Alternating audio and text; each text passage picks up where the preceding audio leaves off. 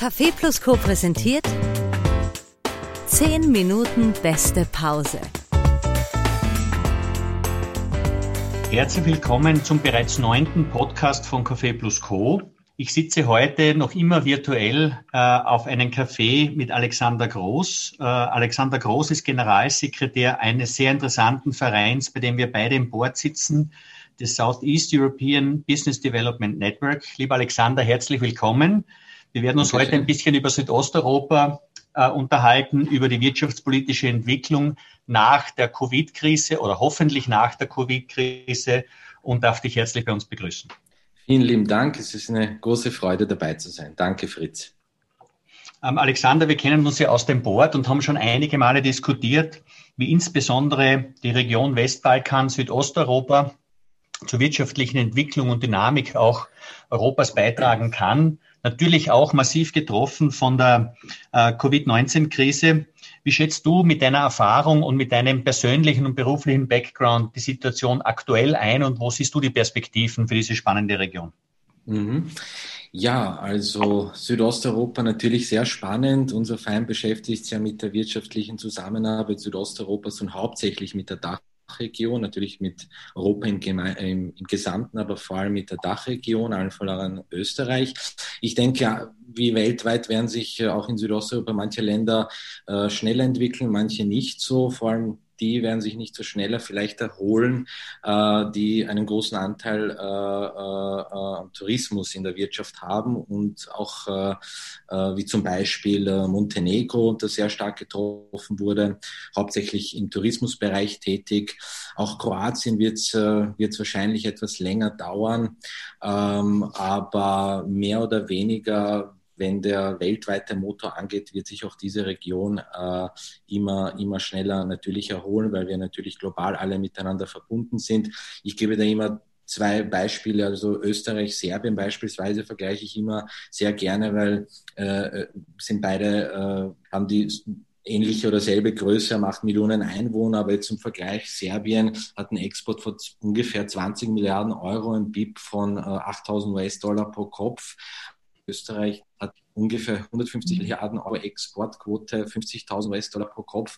Natürlich äh, bei Krisen zeigen die, die Zahlen bei entwickelteren Staaten, sagen wir mal so wie Österreich, dann den Fall deutlicher nach unten, aber geht dann natürlich auch wieder, wenn es losgeht, äh, wieder schneller nach oben. Das ist der Vergleich, sagen wir mal, Österreich-Serbien. Aber prinzipiell glaube ich auch, die Region wird sich, äh, wenn, wenn Europa sich wieder fängt, äh, wird auch wieder auf alle Fälle nach oben gehen. Ähm, das ist interessant, weil wir waren ja äh, kürzlich beisammen äh, bei einer sehr interessanten Veranstaltung in Wien, mhm. wo auch der Umweltminister aus Nordmazedonien äh, zu Gast war. Und wir haben einerseits über nachhaltige Entwicklung auch als Motor für die wirtschaftliche Dynamik gesprochen, andererseits natürlich auch ähm, die Ausläufer sozusagen der Covid-Krise andiskutiert.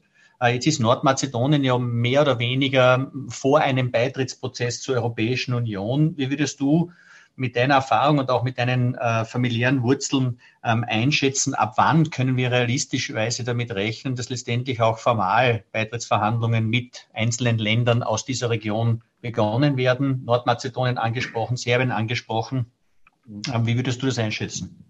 Also ich, äh, das, da ist wirklich die EU auch gefragt. Ähm, ich, ich hoffe so bald wie möglich, aber so ein, ein Zeitpunkt ist jetzt schwierig zu, zu sagen. Äh, aber es ist auch geografisch Europa und auch der, sagen wir mal, der Westbalkan, die Länder, die du äh, angesprochen hast, äh, sind ja umrundet von der EU. Also von Österreich, Ungarn, Rumänien, Bulgarien runter nach Griechenland. Das ist geografisch Europa, ist meiner Meinung nach auch Interesse, im Interesse dieser Länder und natürlich auch Europas, so schnell wie möglich sie zu integrieren in die europäische Familie.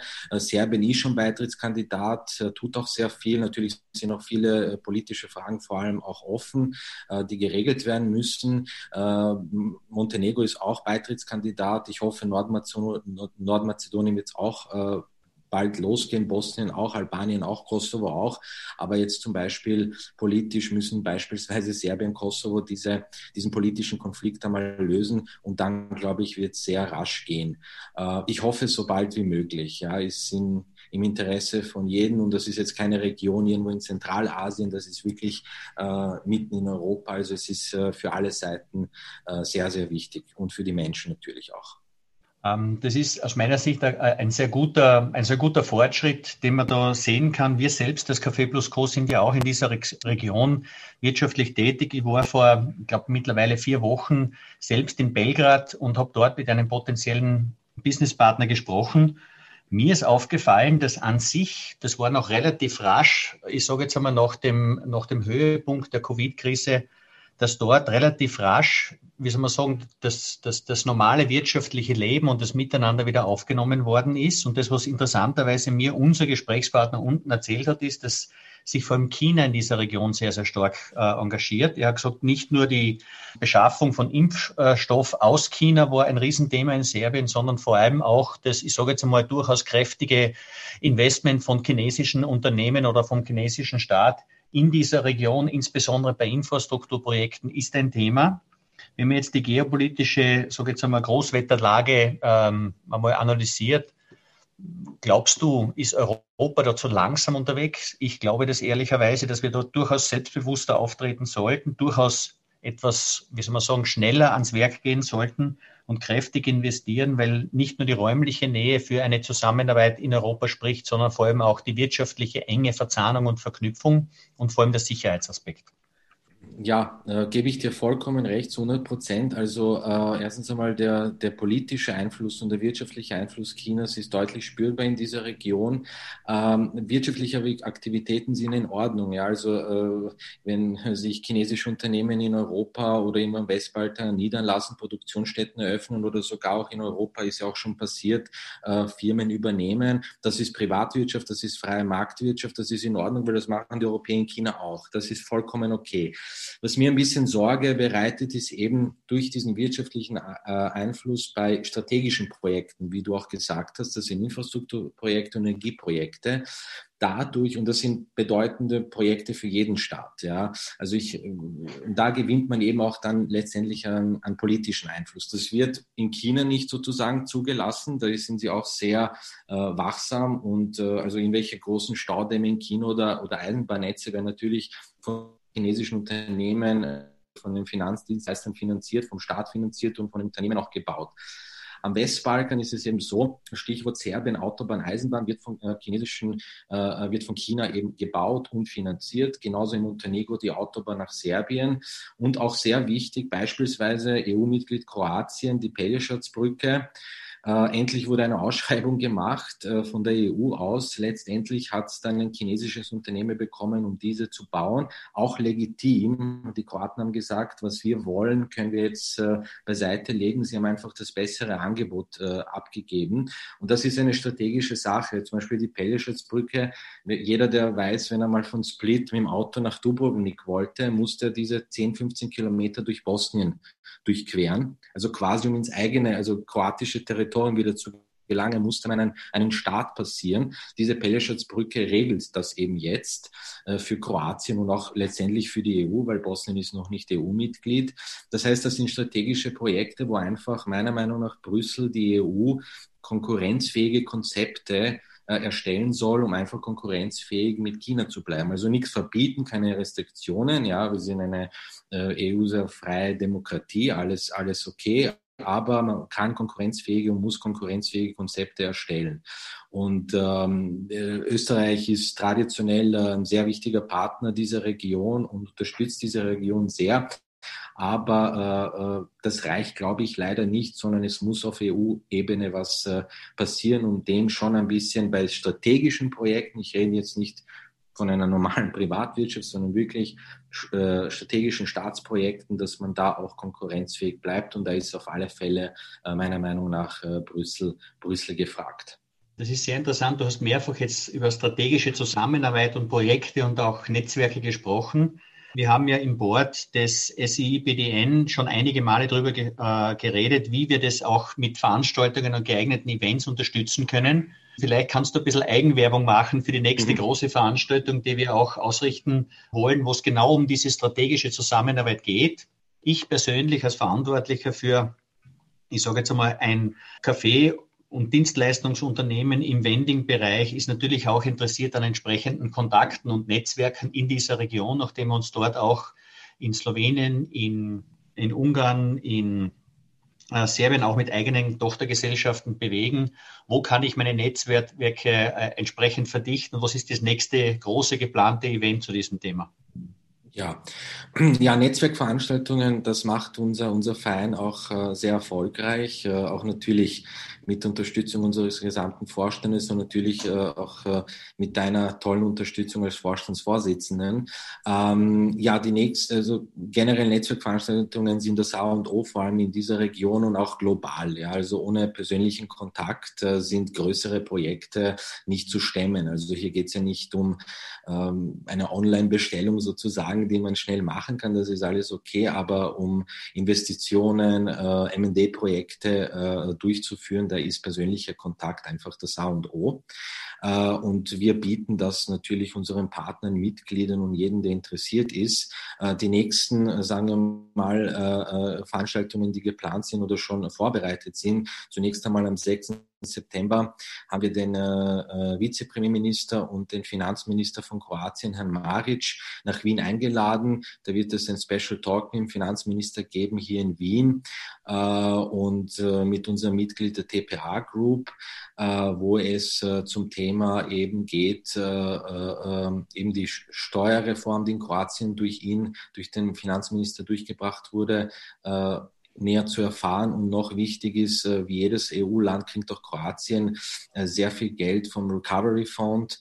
Äh, und da werden halt Investitionen auch getätigt vom Staat her, auch im Infrastrukturbereich. Und das ist natürlich vor allem für, für gewisse Unternehmen aus Südosteuropa, aber natürlich auch, deswegen machen wir es auch in Wien, für viele österreichische Unternehmen auch sehr wichtig. Und da kann man einen guten Überblick bekommen, was, was in den nächsten Monaten oder ein bis zwei Jahren passieren wird an Investitionen. Äh, dann das nächste Event äh, haben wir ein äh, Energieeffizienz-Event mit am 14. September auch in Wien. auch Gast beispielsweise Staatssekretär Dr. Magnus Brunner. da geht es eben auch um Nachhaltigkeit und Energieeffizienz in Unternehmen auch ein sehr wichtiges Thema, um Klimaziele zu erreichen, ähm, weil hier geht es ähm, äh, es geht nicht mehr, ob jemand möchte, sondern das ist eben schon beschlossen, auch politische Sache und das muss vorangetrieben werden. äh, und wird und ist auch gut, dass es vorangetrieben wird. Aber das bietet auch natürlich neue Investmentmöglichkeiten für verschiedenste Unternehmen und, und, und Experten und investi neue Investitionsmöglichkeiten. Und ein großes Event am Ende des Jahres vom 30.09. bis zum 2. Äh, Oktober. Unser Format Strategic Economic Talks, es wird jedes Jahr stattfinden, äh, findet dieses Jahr in Kroatien in Istrien statt, im Hotel Kempinski Adriatic. Und da werden auch hochkarätige Speaker äh, teilnehmen. Bundesministerin Edstadler zum Beispiel, äh, die äh, Frau Schuizer, EU-Kommissarin und tolle, tolle ähm, äh, äh, Speaker aus der Privatwirtschaft, Unternehmer und Manager. Und äh, das machen wir natürlich in, in Istrien, in Kroatien und äh, da freuen wir uns schon sehr drauf. Das ist einmal, was wir für dieses Jahr noch geplant haben. Und es geht natürlich mit unseren, mit unseren Events und Formaten wie Strategic Economic Talks oder dem Green Economy Circle dann und noch weiteren natürlich äh, nächstes Jahr weiter. Das ist ja durchaus wieder mal ein sehr, sehr ambitioniertes Programm. Angesichts der Umstände und der Einschränkungen, die wir hinter uns haben, kann ich nur für uns alle die Daumen drücken, dass wir auch überall teilnehmen können. Ja. Meine persönliche Erfahrung ist, ist, dass die, die, wie soll ich sagen, der persönliche Kontakt und auch das persönliche Gespräch bei diesen Veranstaltungen, vielleicht bei einem ähm, ähm, äh, Kaffee oder bei einem Glas Wein, nicht zu ersetzen sind durch äh, Zoom-Meetings oder, oder Microsoft Teams-Meetings, was auch immer ähm, weil einfach über die persönlichen Kontakte Netzwerke entwickelt und Netzwerke auch gepflegt werden können. Ähm, ich möchte dir herzlich danken ähm, mit vor allem deiner, deinem Einsatz und deiner Leidenschaft für diesen für dieses Business Network da auch äh, tätig zu sein mhm. und immer wieder mit neuen Ideen zu kommen. Ein bisschen Eigenwerbung darf sein. www.siibdn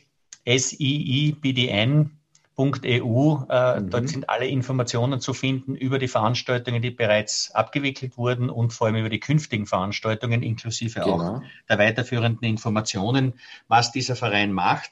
Ich freue mich schon, wenn wir uns wieder mal persönlich sehen und wieder einen Kaffee miteinander ja. trinken und vielleicht die eine oder andere gute Idee für einen äh, Business Network Termin oder äh, für ein größeres Event letztendlich auch gemeinsam zimmern. Uns eint ja wie soll man sagen, eine freundschaftliche Verbundenheit aus unserer äh, beruflichen genau. Vergangenheit Und ich freue mich schon, wenn wir das nächste äh, und, äh, Event erfolgreich über die Bühne bringen. Lieber Alexander, ja, alles ich Gute. Ich darf mich bei den Zuhörern bedanken. Ähm, wir werden auch über den Sommer wieder das eine oder andere Thema aufgreifen, rund um das Thema wirtschaftliche Entwicklung, rund um das Thema Kaffee vielleicht auch einmal vertiefend äh, im Hinblick auf die Kaffeekompetenz, die wir im Haus haben. Ähm, und freue mich schon auf das nächste Mal und hoffentlich auf bald in einem der herrlichen Kaffeehäuser in Wien. Vielen Dank.